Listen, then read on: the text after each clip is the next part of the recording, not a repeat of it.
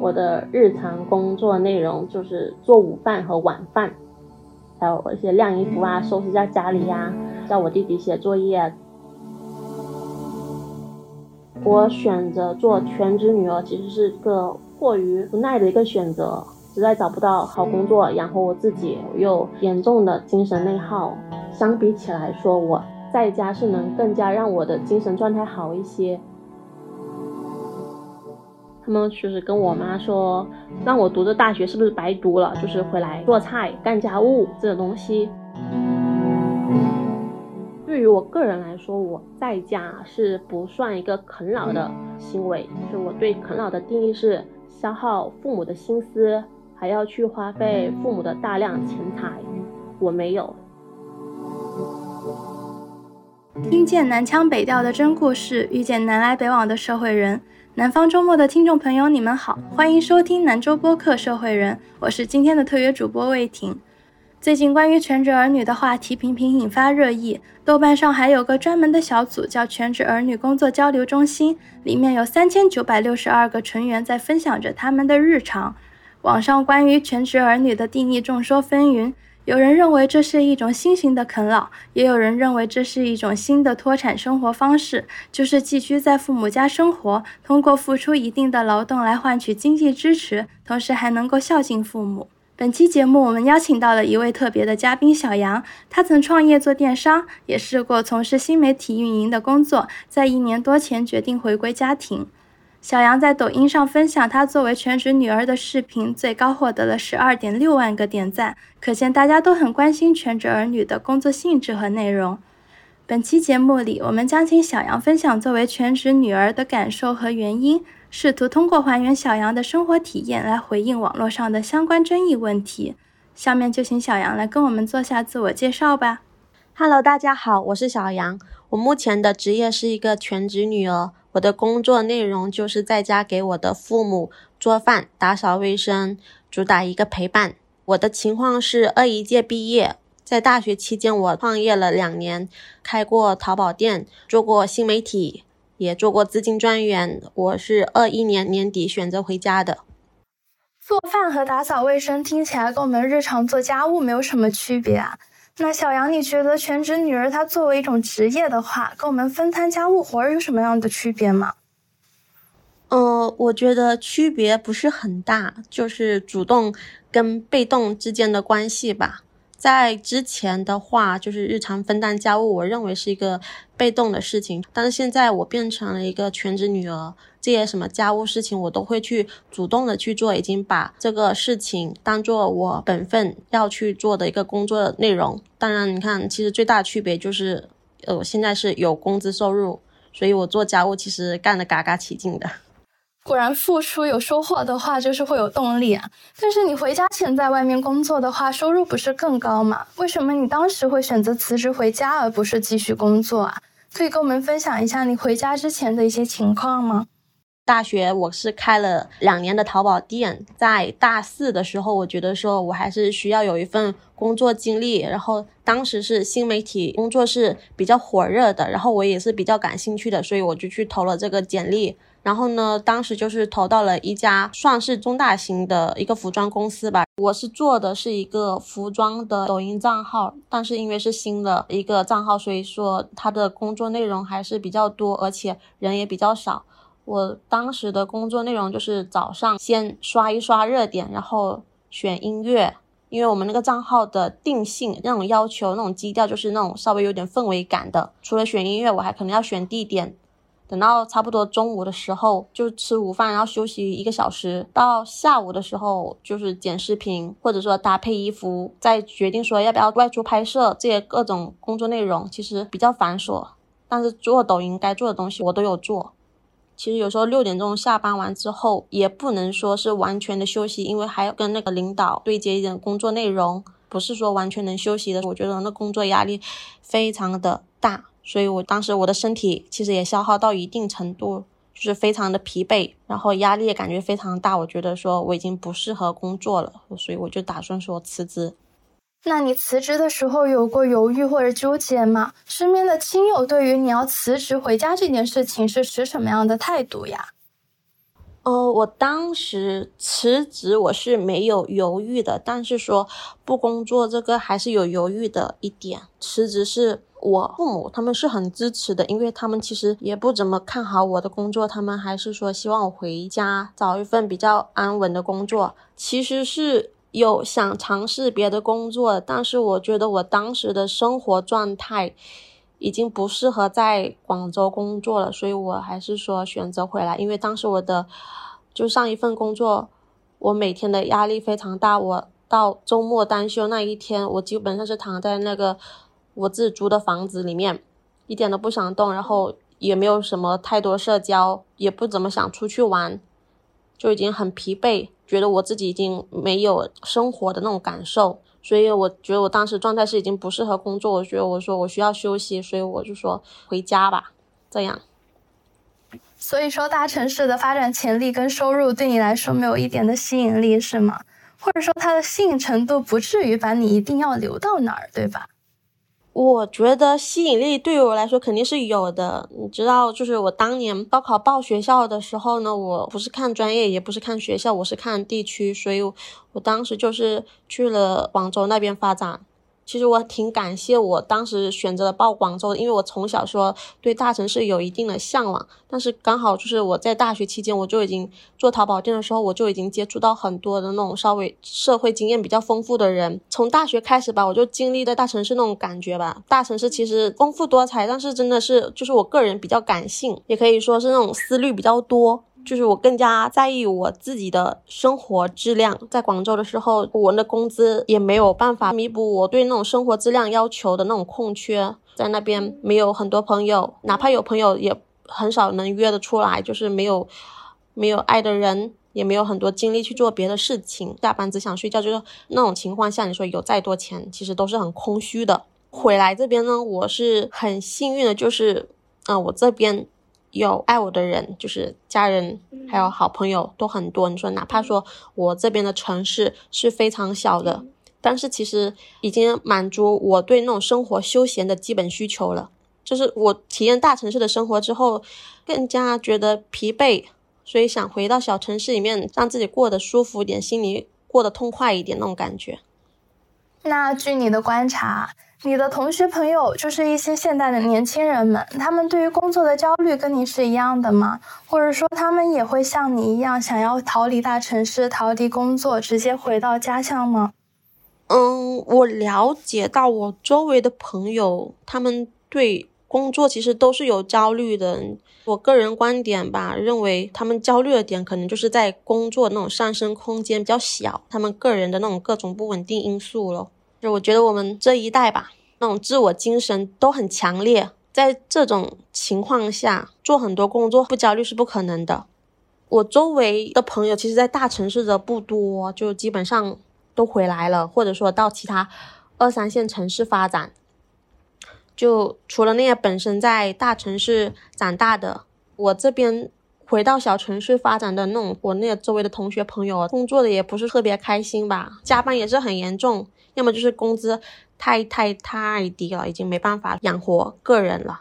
就如果不住在家里面，压根就没办法养活自己的工资，这没办法。我一些朋友，他们也有在大城市的，跟他们聊天，我觉得他们工作也不是特别顺利吧。他们跟我说，他们的目的就是说想多赚一点钱，或者说积攒一些比较优秀的那种工作背景，回到我们这些小城市或者说二三线城市发展吧。大家无论在哪个地方工作。都很难受，都想说让自己更舒服一点。大城市没办法体验到那种感觉，其实大家都想逃离。嗯，所以这就是为什么你辞职之后会想要回到家的原因，是吗？嗯，对呀，又没地方去了，房租又那么贵，又不想工作，身心俱疲的。那对于你要回家这件事情，你的家人朋友他们的态度是什么样的？哦，我家里面人是很支持的，我当时。跟我妈妈说我要回来，她很意外，她以为说我还要在在广州那边待很久。然后我跟她说这个其实是比较突然的事情，然后她开心到就是马上跟周围的朋友亲戚说，呃，我女儿要回来了。我朋友他们其实也是比较也比较开心我能回来的，就大家带着满心欢喜，互相期待的。那从你回到家到成为全职女儿，这个过程中有经过什么样的考虑吗？还是说你一回到家就立刻成为了一名全职女儿呀？也没有说一回到家就成为全职女儿吧，考虑也没有那么多，就是找不到好工作，我就选择在家。当时就是我妈妈知道我上一段工作非常消耗吧，也希望我能放松一下，就看看说再找一些什么其他工作。但是呢，他也知道说我的消费习惯，所以他让我给我弟弟补习功课，做一点家务，给我开工资吧。其实就跟我大学生活费差不多。感觉全职儿女就是一个网络的造词。在这之前，你听说过全职儿女的概念吗？它是你喜欢的说法吗？嗯，其实我觉得我对这个词没有说什么好和不好的那种定义吧。我对它是抱有中性词的一个态度。我选择做全职女儿，其实是个过于无奈的一个选择。实在找不到好工作养活我自己，又严重的精神内耗。相比起来说，我在家是能更加让我的精神状态好一些。你知道，做全职女儿这些时间，就是有让我更加的用心体验每一天那种心情好坏，就是能让我感觉到我生命是有活力的。对这个词吧，就是可能有些人有说不好，有些人说好，但是我觉得主要是来看个人的，对于个人这个词，这个生活真实体验，你才能体验得到。你可以介绍一下你现在作为全职女儿的生活是什么样的吗？就大概一天的流程是什么样的？我的日常工作内容就是做午饭和晚饭，还有一些晾衣服啊，收拾一下家里呀。叫我弟弟写作业，早上我妈她会自己做一些简单的早餐，所以我就不用做早餐。我起来我自己弄我自己的早餐，吃完我就摸摸鱼，玩玩手机，就开始弄午饭，等我弟回来，然后睡个午觉。下午就运动啊，拍视频啊，做一些手工啊，就是每天给自己找很多那种事情做。那种时间其实，那时间过得很快，我也干不了什么东西。但是我觉得做这些事情哦，就那种生命里那种小确幸，那种小温暖那种感觉。所以你现在每天在家要做的事情都是一成不变的吗？譬如就是一直在做饭，也不是一成不变的吧。就是在我们家里面，除了做饭，也没有很多家务要做，也没有什么小孩需要整理什么东西的。有些时候就是我不想做的时候，我会让我妈做，或者说让我弟去做。其实都是一些很小事情，家里面人做也没有分说你的我的这样子。做饭这个事情都是我做，是因为我还挺乐意去做饭的，因为就是我们家的厨具啊、调料啊都很多，我公认的是家里面做饭好吃的，比我妈好吃的。然后我也更喜欢吃我自己做的菜，所以我是比较享受我下厨的那种快乐的。所以你是会一直都很享受吗？还是说偶尔也会有一些倦怠或者是后悔的情绪？是比较享受这个过程，然后呢，倦怠的情绪肯定也会有，因为工作和生活你做同样的事情做久了，就是总会觉得无聊。所以有当我自己觉得无聊的时候，或者觉得很疲惫的时候，会给自己加点生活的调料，比如说会约出去啊，或者说在网上种草一些什么新的手工，会不断的调剂我自己的生活。所以我觉得我的大多数情况下还是比较享受。在家做家务啊，或者做做全职女儿这种过程吧，就是当然有疲惫咯，就是慢慢自己调节咯。像你都已经觉得疲惫的话，为什么还不出去找工作，还要一直在家里呢？因为我过往的工作经历告诉我说，无论你做哪份工作，你做久了，其实重复的就那么几样，其实对你来说的话，工作都会变得慢慢变得简单。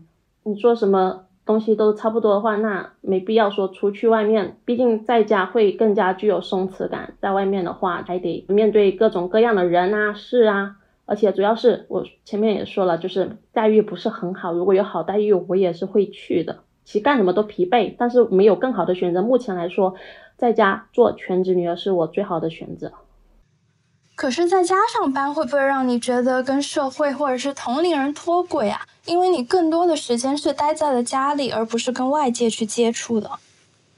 嗯，脱轨这个我觉得还好吧，就是你在家焦虑的情绪也肯定是会有的。毕竟我周围玩的好的，就是大多数他们都是在工作，我心里有时候会想说，我自己会不会落后于他人？是不是说不应该待在家里面？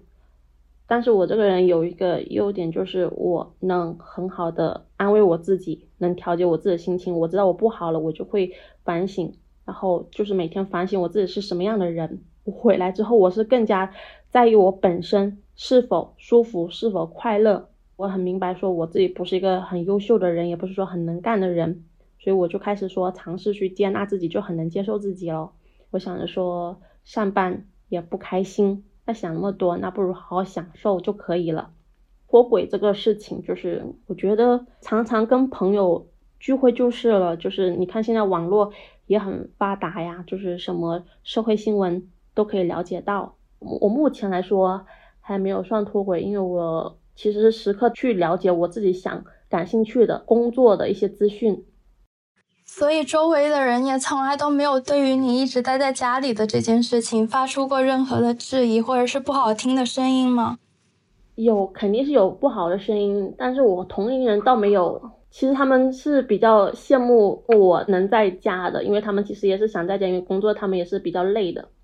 我周围不好的声音主要还是那种亲戚吧，长辈，他们就是跟我妈说。让我读的大学是不是白读了？就是回来做菜、干家务这种东西，我是不在场，就我妈回来跟我讲的。她是跟人家讲说我在准备考试，年轻人在家的日子是过一天少一天的，多在家一天他就多幸福一天的。他自己也比较有底气吧，他说他也不用子女赶快赚钱，只想说回家有口热饭吃，就是算我比较孝顺之类这种话，在外人面前就是比较挺我。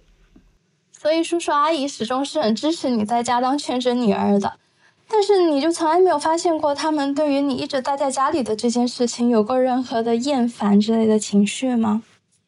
他们倒也没有说什么厌烦吧，他们支持我在家是因为他们了解我的性格，他们知道说我不可能一直待在家，我这个人性格是想着说要去做什么事情，他们现在觉得我在家是我在。考虑下一步要做什么东西，他们自己也说会给我介绍工作呀，或者说给我问我说要不要开个店啊，或者说去开个什么小厂子啊，就是给我各种什么，想说带我创业。他们整体来说还是比较支持的，就是全靠我心情吧。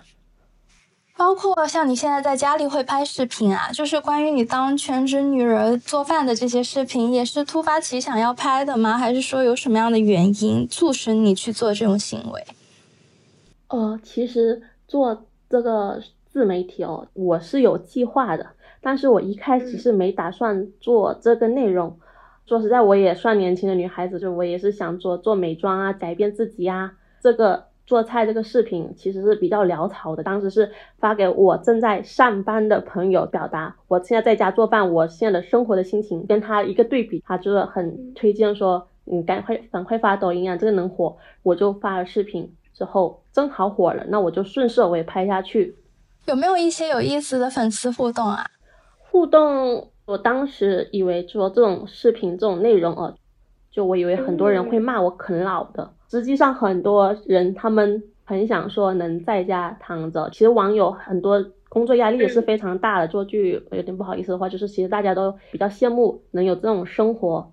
当然肯定也有说我啃老的声音吧，但是有我也忽略，其实。那么多和平的声音，我就不需要去在意那些什么不好的评论了，完全可以盖住。你就只是忽略掉那些声音吗？还是说你也有去做什么样的回复或者是处理，譬如拉黑之类的？我没回复他们，我也没有拉黑他们。其实很多人他们还是善意比较多一点，就你看好的一些方面就可以了。就是你太在意那些负面的情绪，就会很容易影响到自己的心情。哪怕说有些个别的视频，嗯，评论不怎么好了。但是就是几个小时难受，然后新视频一发我就没感觉了。那其实你现在拍视频能有一个稳定的收入吗？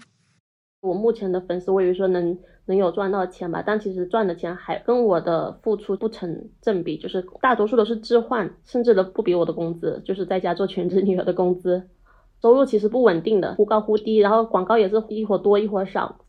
像你前面也有提到，有人在质疑你在啃老嘛？那你是怎么看待啃老跟全职女儿之间的区别的呀？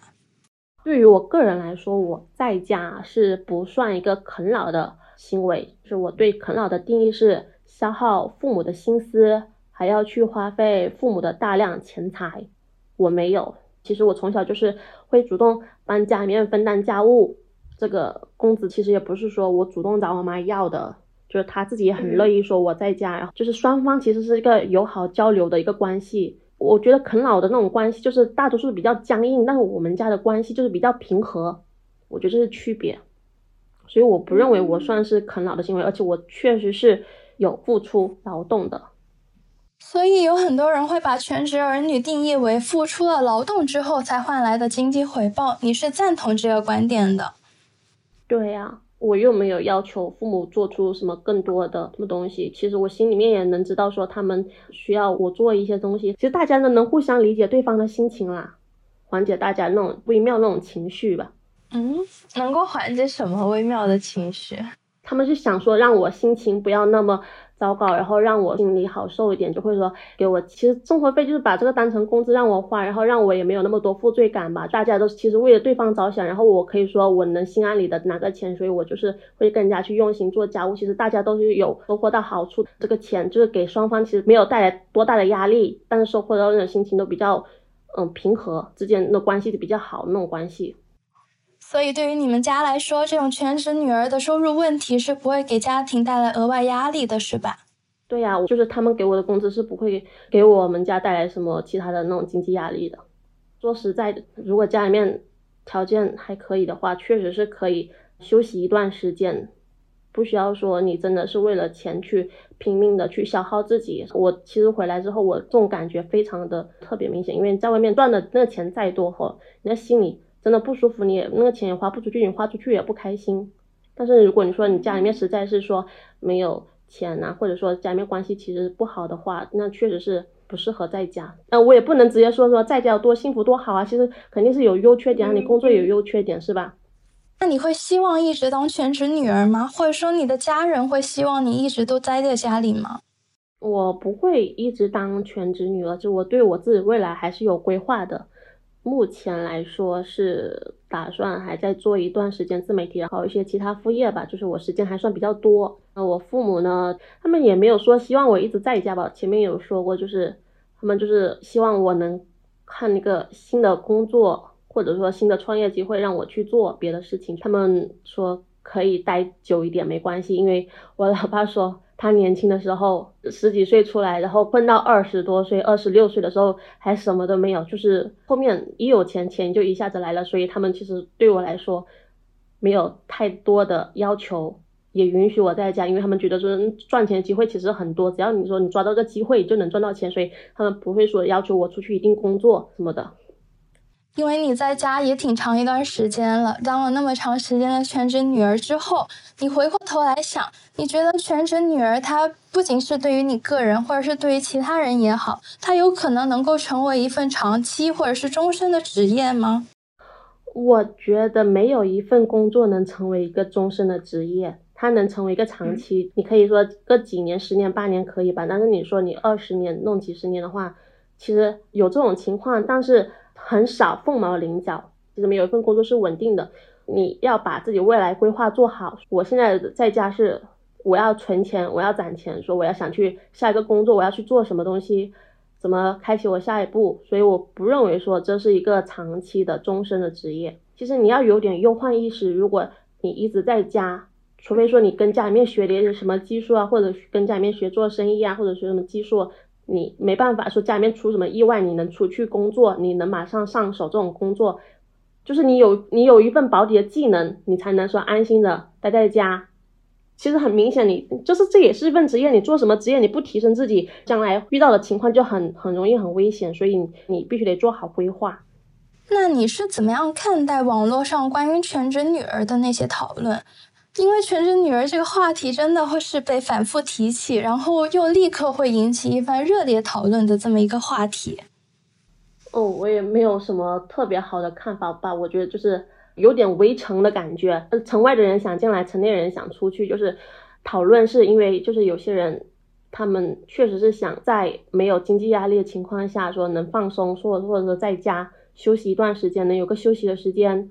但是其实作为我们吧，就是这种真正待在家里面的人，也会想着说去怎么样去改变这种目前的情况，没有给家里面带来从家庭外面带来的收入这种感觉，就这种心情嘛，就是这种自我价值。其实说实在，自我价值其实也没有很高了，虽然说有工资，其实大家都心里都清楚，这种是暂时的职业。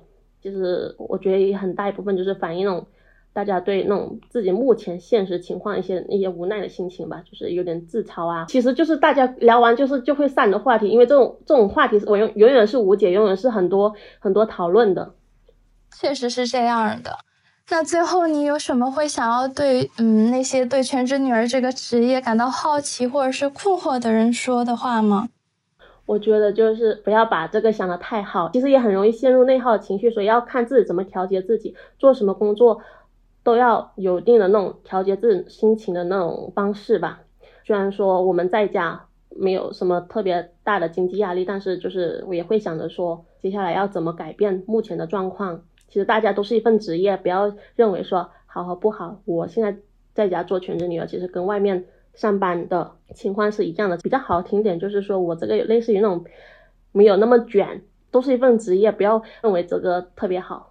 各有各的好，在外面工作的有外面工作的好处，我们这边有工作的好处，坏处都有，大家都是一样的。但是没办法，人活的世上不可能一直开心的。那你有计划还在家里待多长时间吗？嗯。我目前来是打算还待个一年吧，因为我很想攒钱，我想攒多点钱。我后面我可能会出去创业，或者说找别的工作。其实我可以接受找工作，但是我说不想说为了钱啊，或者为了各种什么东西找工作，想找一份比较开心点的工作吧。当然我是比较希望能创业的，如果创业不起来，那只能工作了，就是就是不可能一直待在家里面的，因为我这个人本身就是。思维也比较比较容易乱的人，所以我必须不会一直待在一个地地方很久。那今天小杨跟我们分享的特别多，我觉得最重要的一点是，全职儿女他不是一个毫无贡献，在家里光待着不动的啃老群体。其实更重要的是，他给予了我们一个机会，暂时停下来，在家人的支持下躺平，打破内心的焦虑和内耗，回归到生活，才有可能寻找到一种新的出路。同时，小杨也分享了很多自己工作的感受。我希望这些能够给大家一些启发，同时解开对全职儿女的误解。那非常感谢今天小杨来做客南州播客，也谢谢听众朋友们的耐心聆听。本期节目到这里就结束了，拜拜，拜拜大家。